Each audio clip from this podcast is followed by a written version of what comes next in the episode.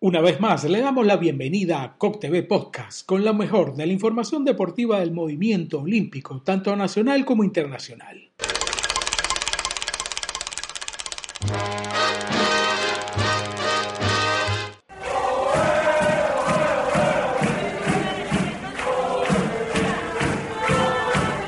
El campeón de espada en los Juegos Olímpicos de Londres 2012, Rubén Limardo, protagonizó una nueva hazaña deportiva fue exaltado al Salón de la Fama de la Federación Internacional de Esgrima, FIE, convirtiéndose en el segundo latinoamericano en conseguir tan distinción. Eh, tempranito, eh, conversando con, Rubén y la gente del esgrima, este, festejando pues este, este, nuevo logro de Rubén Limardo. Yo más que una pregunta le diría a Rubén cuando las generaciones nuevas, ahora en cualquier campeonato internacional, digan, mira, por ahí va a competir un Salón de la Fama esperen que entre un viejito con bastón a la pedana y entre tú, te van a sorprender.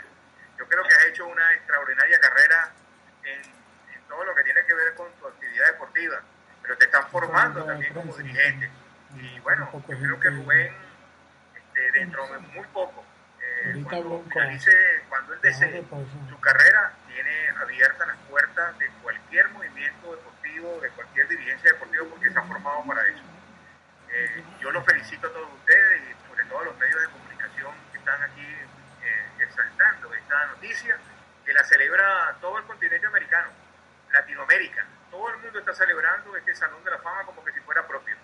Eh, Pana Esporro, o de Sur, o de Cabe, o de Evo, porque además eh, Rubén en todas las organizaciones, tanto continentales como mundiales, ha ganado medalla de oro. Yo creo que es espectacular tu carrera y te felicito realmente por por este nuevo logro.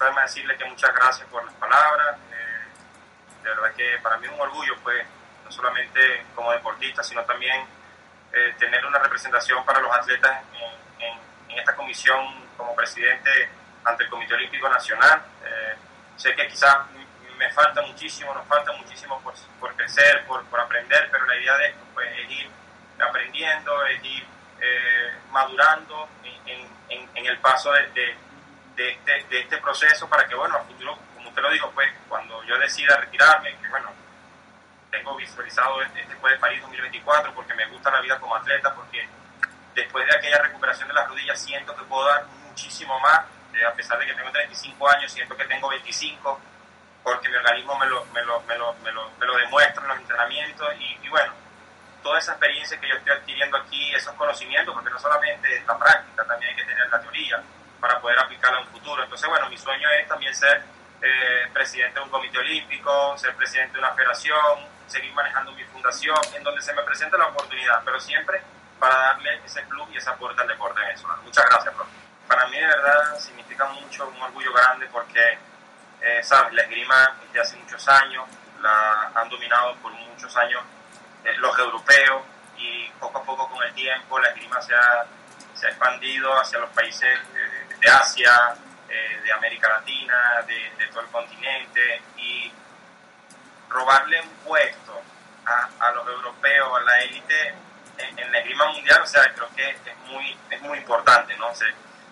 esto da a entender que estamos a nivel mundial, estamos a nivel olímpico, que gracias a un entrenador venezolano que se formó en la Unión Soviética, que llevó este proyecto a Venezuela, pudimos creer eh, en esa visión de él, que nos la inculcó que la familia fielmente eh, apoyó este proyecto. ¿no? Eh, es, muy bonito porque es como ganarse, a pesar de que nos hemos ganado el respeto en la pista, nos lo estamos ganando en esos espacios donde Venezuela en la esgrima nunca figuraba. ¿no? Ahora, en el futuro, bueno, tenemos que figurar en el arbitraje, tenemos que figurar en la Federación Internacional de Grima, tenemos que tener un puesto ahí y así poco a poco, ¿no? Pero para lograr eso tenemos primero que hacer la fama, primero tenemos que ganarnos el, respeto de, de, esas personas que día a día nos ven. Yo recuerdo a Rubén cuando participaba en la Copa del Mundo y cuando habían acciones pequeñas, o sea, siempre iban a favor de, de los conocidos, de los europeos. Ahora, cuando hay acciones dudosas, eh, siempre siguen el, el, el video o, o, saben, dicen, bueno, tenemos al venezolano, tenemos a los venezolanos que están en Europa compitiendo, que, que son de la élite también, y hay, hay respeto, ¿no? Entonces, ese respeto hay que ganárselo poco a poco. Y, y creo que es lo más importante, pues, o sea, eh, poco a poco ir avanzando, para mí eh, esto me sirve de motivación, para que también los muchachos puedan eh, seguir avanzando. Y, yo creo que por ahora, te lo puedo decir así porque bueno, lo conozco, lo vivo, lo trabajamos, quienes, quienes pueden lograr eh, ese resultado futuro de estar en el Salón de la Fama son los muchachos con quien nuestro entrenador Ruperto Gapón y Berrén Martínez trabajan. Porque somos el único equipo que ha tenido el resultado a nivel mundial. Fuera de este equipo, ¿quiénes más han tenido el resultado? Bueno, Silvio Fernández, que era el único atleta que ha tenido grandes resultados en Copa del Mundo y que, y que, y que perteneció, que nosotros pues, eh, integramos ese equipo eh, en un momento eh, representando a Venezuela, todos juntos, logramos muchísimas medallas, pero después de Silvio solamente queda este grupo. El, el, único grupo que trabaja con, un proyecto real, con un proyecto que detrás de ellos están dos entrenadores que tienen el conocimiento, porque la esgrima es muy compleja, no se trata de hacer un curso y darle clase a un niño, o sea, se trata de conocer la esgrima lo más profundo, de prepararse mentalmente y, y, llegar más allá, ¿no? Y mientras en Europa estaba pasando todo este, todo este revuelo, todas estas cosas que, pasaron aquí en España, en Italia, eh, todavía en América no, no, había pasado. ¿Qué, ¿Qué, les diría yo? Que, que, de alguna otra manera mantengan la motivación, que, que fijen en su mente cuál es el objetivo que quieren, porque si no tienes un objetivo bien claro, cualquier camino que tomes será el mismo. Pero si tú tienes un, objetivo definido, una meta definida, que quizás pueda ser a mediano o a largo plazo, porque quizás a corto es una incertidumbre hasta ahora, no hay competencia ni nada, pero visualizar ese momento y que es una oportunidad para aprender otras cosas, porque quizás antes nos quejábamos y decíamos, pero es que bueno, a veces la rutina me, me aburre, pero entonces ahora que pueden, que tienen una oportunidad de hacer algo diferente, no lo hacen, que instruirse, orientarse, aprender, estudiar, hacer cursos, porque la vida de un deportista tiene un después. Y hemos visto que muchos atletas en su retiro, cuando terminan, no saben para dónde van porque no tienen una preparación, no tienen una visión. Yo creo que ahora en estos momentos lo que nos puede enseñar a la pandemia, de, uno de mis puntos, es que nosotros eh, tenemos que prepararnos para otras situaciones porque no sabemos el día de mañana. O sea, hoy es la pandemia, pero para un atleta puede ser una lesión grave, que te limite, aunque para mí no hay límites, ¿no? Porque yo he superado muchísimas lesiones. Entonces, creo que de alguna otra manera es hacer un trabajo psicológico, pero más de motivación, encontrar esa motivación interna que te ayude para poder superar esta situación. por lo menos yo aquí, nosotros tuvimos dos meses entrenando encerrados y yo como líder de, de equipo tenía que motivar a todo el grupo, pero era porque lo tenía que encontrar desde adentro. Soy un ser humano y había momentos que no quería hacer nada. Pero es ahí donde yo decía, bueno, ¿qué es lo que quieres tú? No tienes a tu familia, no estás entrenando como quieres, pero ¿cuál es el objetivo que tú quieres? Ganar Tokio. Entonces, si tú te adelantas en estos momentos ante los países que son potencias como Italia, Rusia, Francia, que de alguna otra manera tienen que depender de un centro de alto rendimiento, yo por lo menos tenía un equipo aquí que trabajar y trabajaba en mi casa. Tenía de vecinos los compañeros, podíamos hacer un trabajo de clima, entonces aprovechaba cualquier oportunidad. Y creo que, bueno, eh, eh, eh, esa es la situación que, que nos presenta la vida. A mí me enseñaron que cada situación es un aprendizaje y simplemente abordarla, no estresarse, tratar de solucionar cada momento para que pueda salir adelante. Pues es, mi recomendación. Cuando yo, cuando yo recibo la información, creo que fue el día de ayer, yo estaba entrenando y me llama un compañero que se llama José Benavides, él, también tiene representación en la FIE ya lo habían, ya, lo habían llamado para que me diera la información oficial, ¿no? Cuando él me llama, yo estoy en entrenamiento y, estoy agitado, pero contesto la llamada porque el teléfono eh, marcado y marcado y marcado y yo decía, Dios mío, pero ¿quién me está llamando? Porque normalmente aquí llaman y trancan y te llaman al rato. Y yo dije, bueno, voy a contestar porque el, reloj me estaba, en el entrenamiento me estaba anunciando que me estaban llamando. Yo contesto la llamada y, y, como veía un número extranjero, yo nunca me imaginé que me iban a hablar en español. Cuando me, me habla mi amigo y me dice, eh, ¿qué estás haciendo, papá? Mira, te tengo una noticia. Le digo, eh, me puedes llamar dentro de un rato porque estoy entrenando, me pueden llamar la atención. Para el entrenamiento, que esto es sumamente importante. Y entonces yo le digo, claro, yo me asusto, ¿no? Porque me dice sumamente importante, entonces no sé si es bueno o malo, ¿sabes? Tengo familia en Venezuela, eh, puede pasar algo, no sé, ante esta situación. Y me dice, acabas de quedar en el Salón de la Fama. Cuando me da esta noticia a mí, o sea, yo quedé como en shock, pues. Entonces, o sea, era como que ¿sabes? Me habían postulado, pero a mí se me, se me había olvidado esto, porque tengo la cabeza en, otras cosas, en mi familia, cómo, cómo traérmelos para Polonia, para poder entrenar tranquilo y seguir mi, ruta a Tokio. Y entre eso me entró la emoción y entonces uno de mis hermanos, claro, cuando yo voy al rincón, que me aparto del grupo, uno de mis hermanos me ve que estoy llorando y yo digo así como que, no, no, como que no está pasando nada, pero él ni siquiera sabe lo que estaba pasando. Entonces lo que hice fue como controlarme, controlar las emociones y ahí, claro, obviamente cuando regresé al entrenamiento era como que estaba volando, o sea, como, que, como que había ganado los Juegos Olímpicos nuevamente, pues, o sea que me sentía bastante contentísimo, pues contentísimo. El conocimiento que tengo, que creo que lo anunció ahorita, estando conectado aquí, fue el entrenador. O sea, yo no sé, el entrenador está en todo, o sea, por eso es que digo que él es muy mágico, él es muy atento, o sea, es como un padre para uno, ¿sabes? No puedes engañar a tu papá, no puedes engañar a tu mamá porque te conoce y, y sabes por dónde vas y siempre tienes un paso adelante.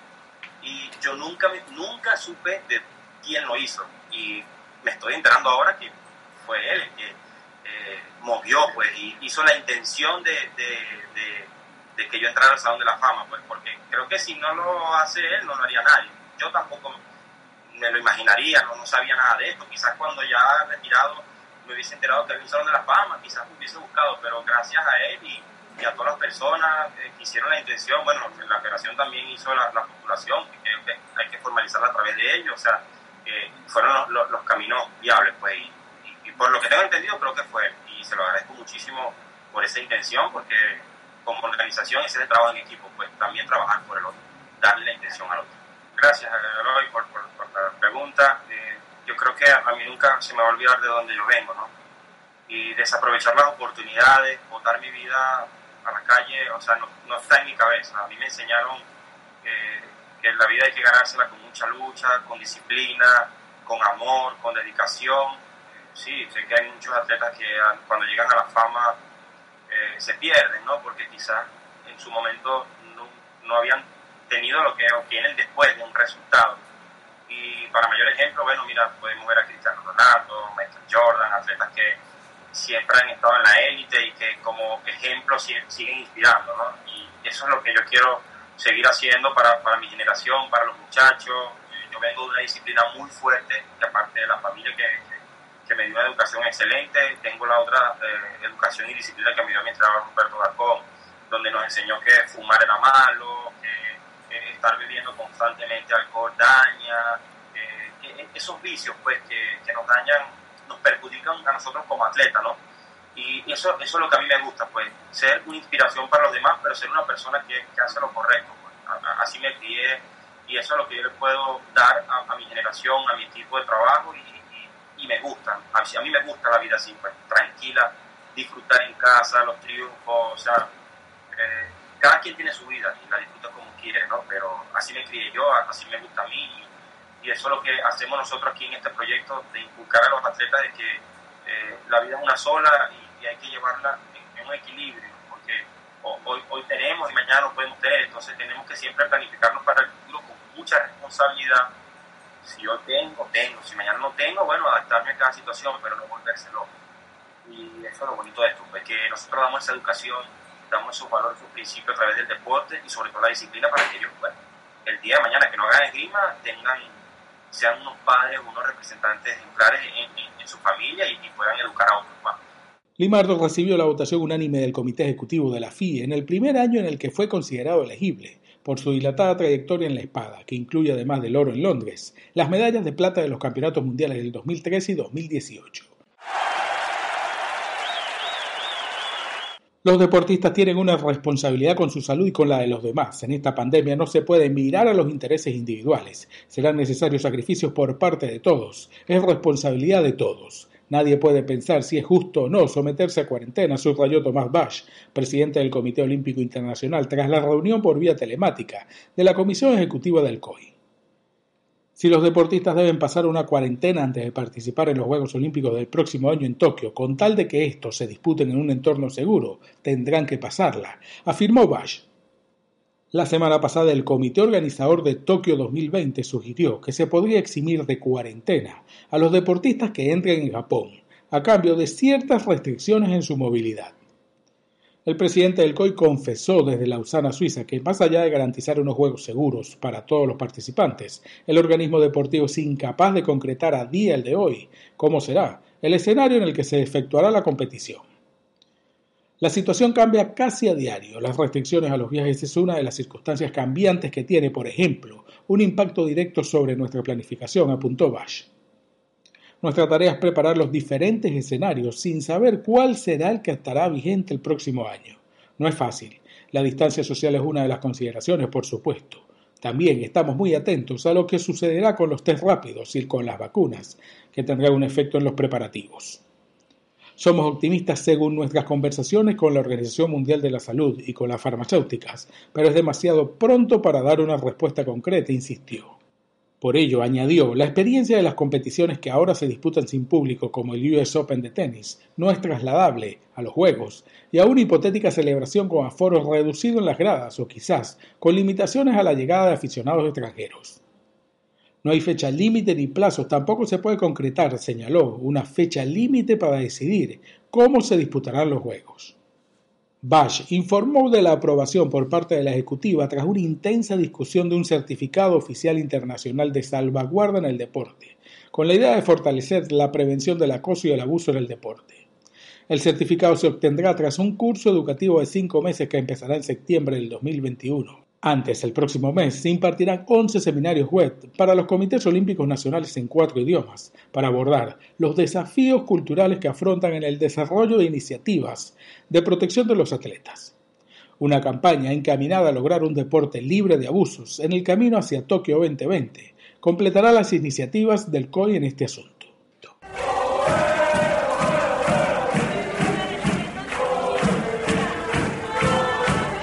De esta forma llegamos al final de esta nueva edición de COP TV Podcast, invitando a seguirnos por las diferentes plataformas del Comité Olímpico Venezolano, la Comunidad Digital Olímpica, Punto Olímpico y la Radio Olímpica.